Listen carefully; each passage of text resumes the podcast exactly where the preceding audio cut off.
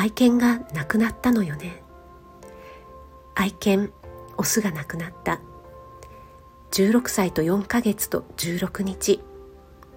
彼には愛する彼女がいたがその愛犬メスも昨年15歳4ヶ月と4日で亡くなった。彼女が目の前から突然いなくなった時彼の頭の中はきっとハテナだらけだったろうが翌日になると理解したよう。数日ゲージから出てこなくなった。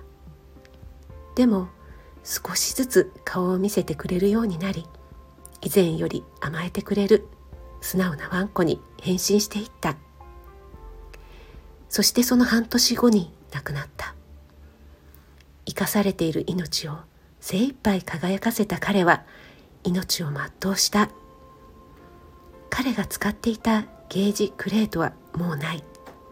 けれどリビングや腰高窓に鼻をこすりつけた鼻水付きの跡がまだくっきりと残っている。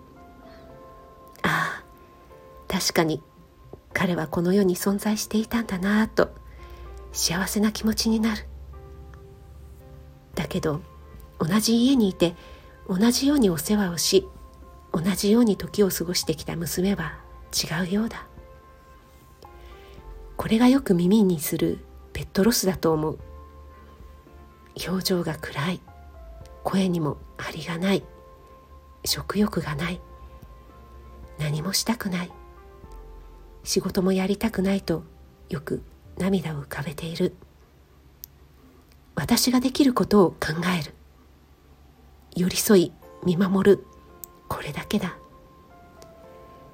ここでふともう一人の私がで私はどうなの？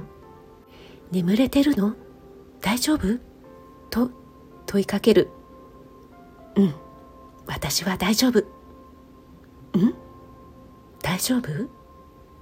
このフレーズ危険なフレーズ。